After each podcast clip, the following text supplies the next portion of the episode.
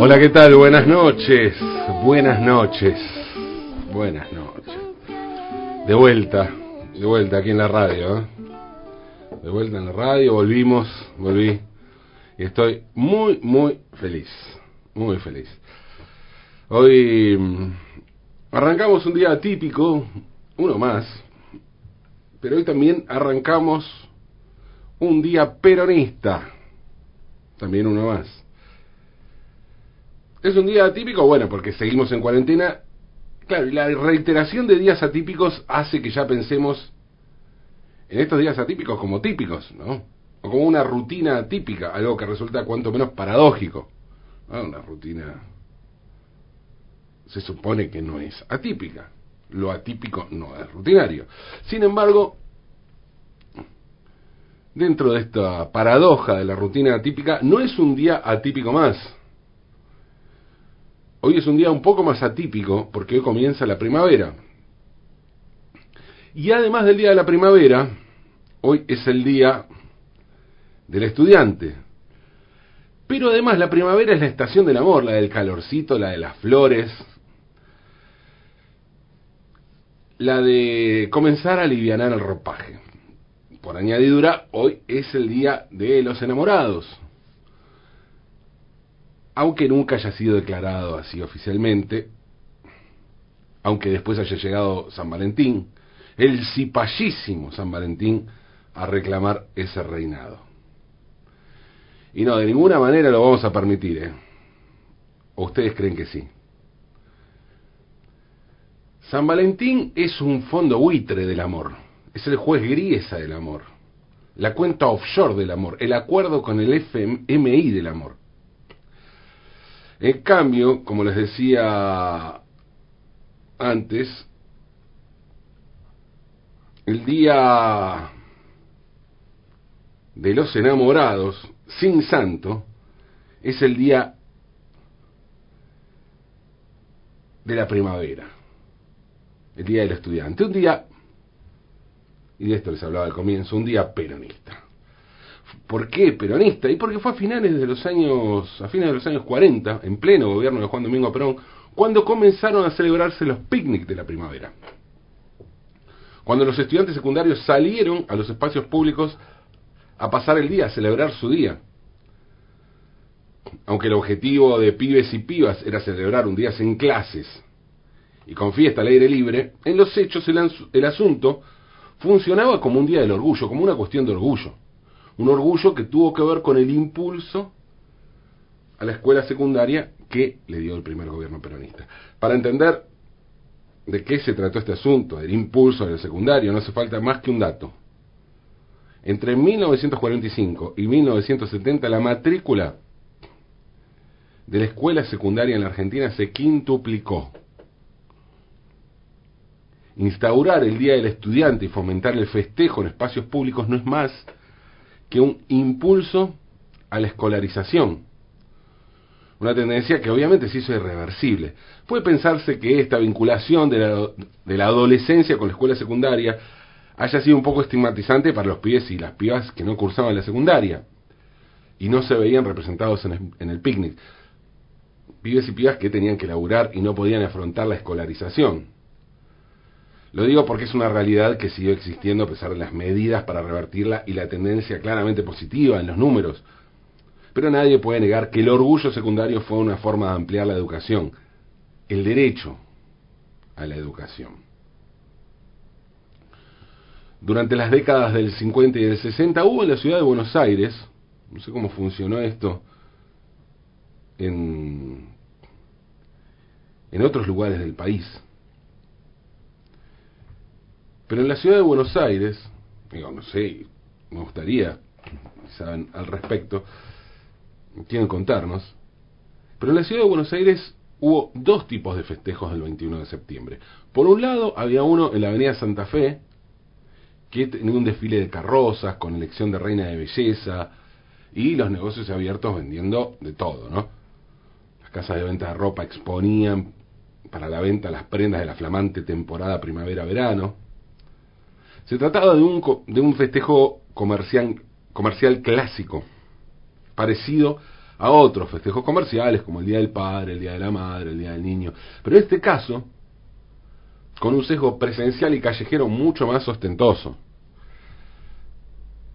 Este les decía era uno de los festejos, el comercial.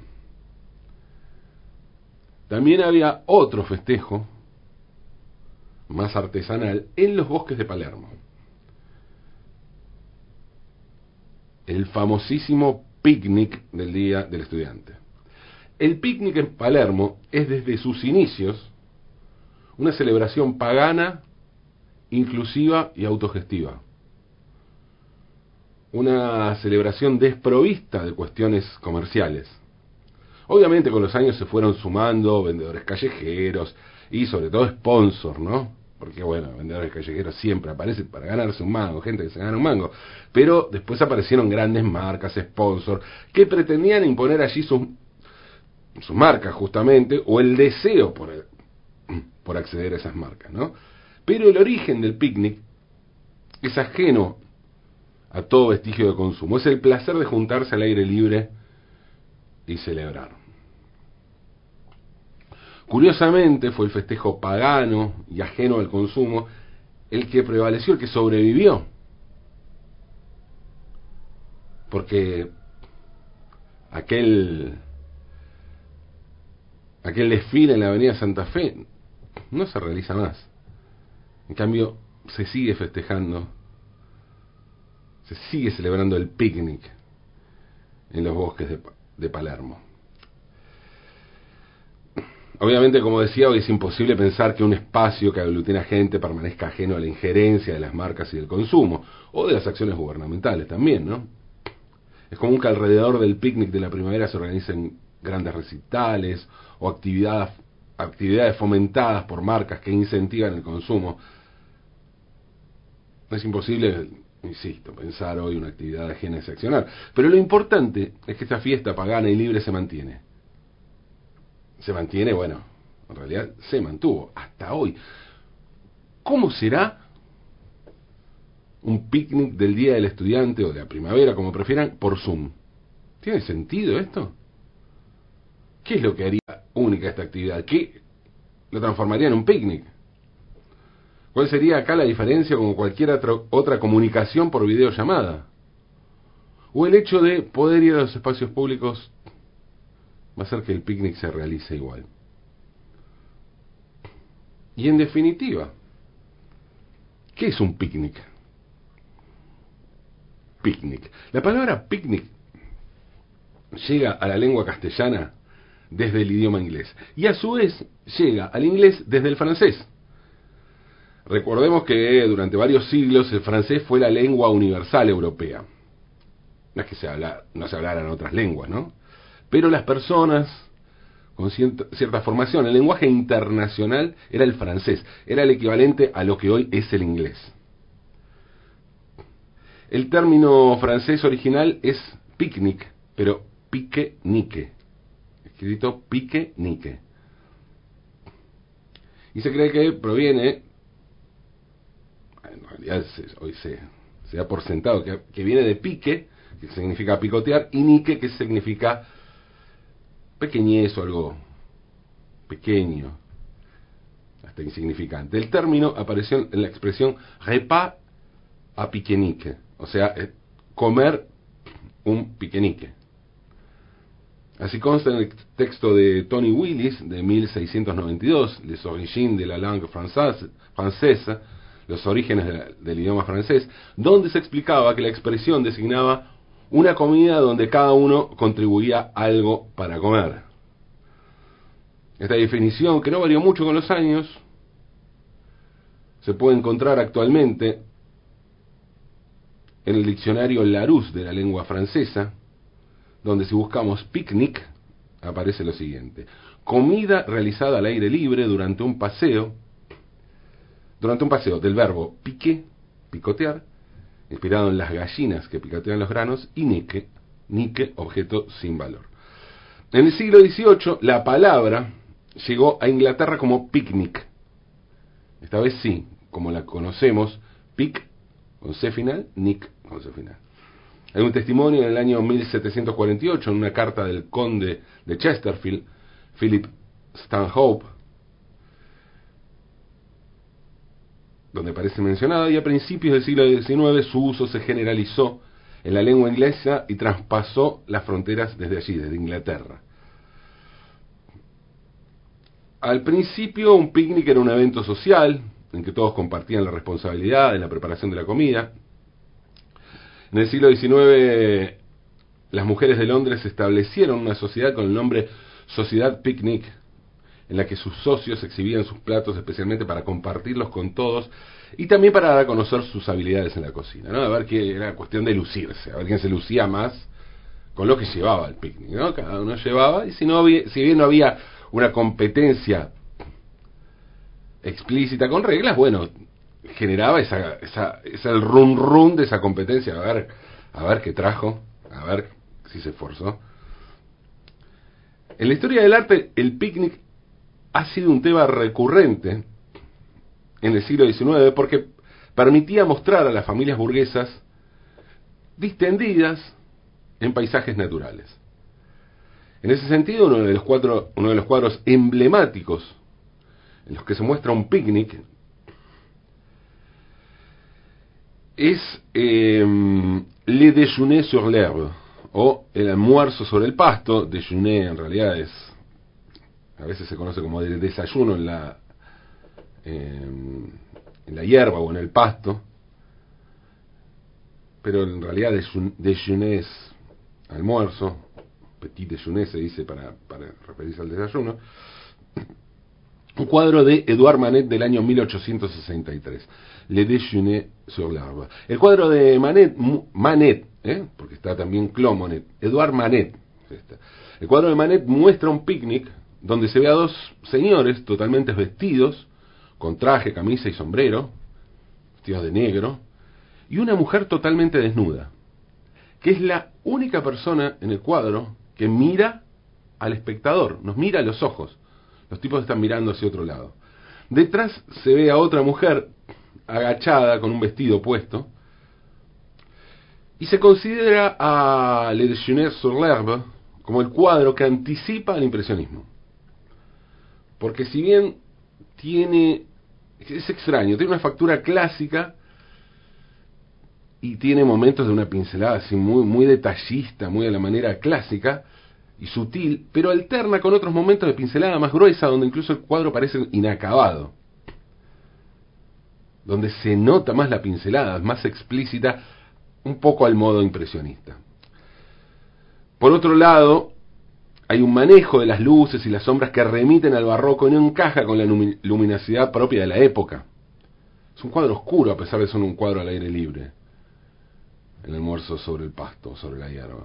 El cuadro tiene un uso de la luz que hoy podríamos denominar fotográfico, pero hecho en una época en la que no existía la fotografía, o, bueno, recién comenzaba.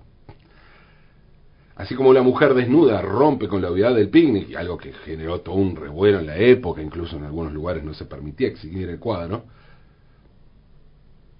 lo mismo ocurre con la luz y con la pincelada que rompe con el formato clásico que aparentemente tiene el cuadro.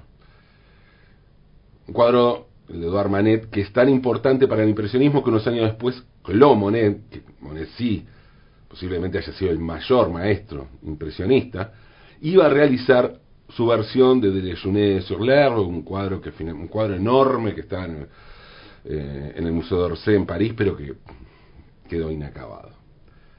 Y donde sí, claramente es un cuadro impresionista, donde se ve así muchos los contrastes de luz y las pinceladas.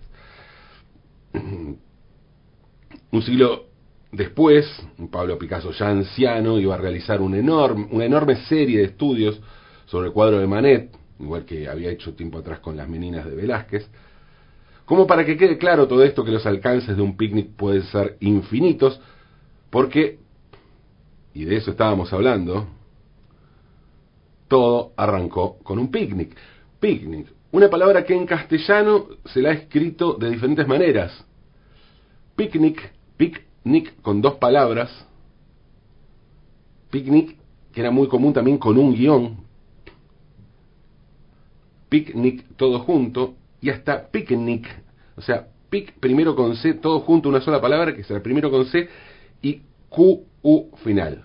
Picnic, como una un derivado del francés y dando cuenta de la de la poderosa impronta que tuvo la, la cultura francesa eh, en la Argentina. Su significado en nuestra lengua no siempre fue contemplado por la ortodoxia académica, aunque algunos diccionarios antiguos la, contemplan. ¿no? El corpus del nuevo diccionario histórico del español revela que entre 1847 y 1857 el escritor Juan Valera se cuestionaba acerca del uso de la palabra y de su origen. No obstante, era utilizada para representar su significado actual. En el Diccionario de Argentinismo de Lisandro Segovia de 1911, la, entrada de la palabra picnic está separada por un guion, picnic, tal como se empleaban en esa época. Se empleaba en esa época, ¿no? Se empleaban, digo, porque en dos palabras. Eh, según Segovia, el picnic es un lunch o banquete ligero, libre, en el que cada convidado paga su cuota, en el que cada persona o familia contribuye suministrando parte de la comida o de la bebida, pero esto último es lo menos conforme con nuestros usos. Todo eso textualmente estoy citando el diccionario de Lisandro Segovia de 1911. Ricardo J. Alfaro, su monumental diccionario de anglicismos, afirma que el término picnic es un extranjerismo de uso muy frecuente. El diccionario manual e ilustrado de la lengua española, editado por la Real Academia Española en 1927, define la palabra picnic como un anglicismo por comida a escote. En la edición de 1950, el mismo diccionario amplía la acepción como partida de campo en la que se come al aire libre. Y en nuestros días el uso de la palabra está absolutamente extendido, tanto que existe un, una expresión, un argentinismo que es hacerse un picnic, ¿no? Como sinónimo de pasarla bien o incluso de realizar un trabajo con alto rédito o bajo esfuerzo, ¿no? Un equipo goleó sin esforzarse y se hizo un picnic frente a su rival, ¿no? Ese tipo de esa expresión. El término picnic se ha incorporado a la vigésimo cuarta edición del Diccionario de la Lengua Española, de, la Real Academia Española, de octubre de 2014 con tilde en la primera I. Sabemos que la Real Academia Española está para aceptar cualquier cosa excepto el lenguaje inclusivo no sexista, ¿no? Hoy comienza la primavera y no habrá picnic un detalle menor si se tiene en cuenta que hoy es el día del estudiante y no hay clases, ¿no? Hoy es un día muy raro. Raro entre los raros. En un año que pasa que, que por momentos, por momentos parece detenido. Pero bueno, acá estamos. Acá estamos celebrando el amor, celebrando a los estudiantes, las estudiantas, les estudiantes, y celebrando todo, todo lo que haya que celebrar.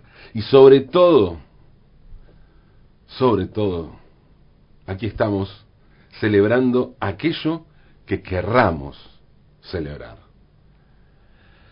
Celebremos, aunque es de noche.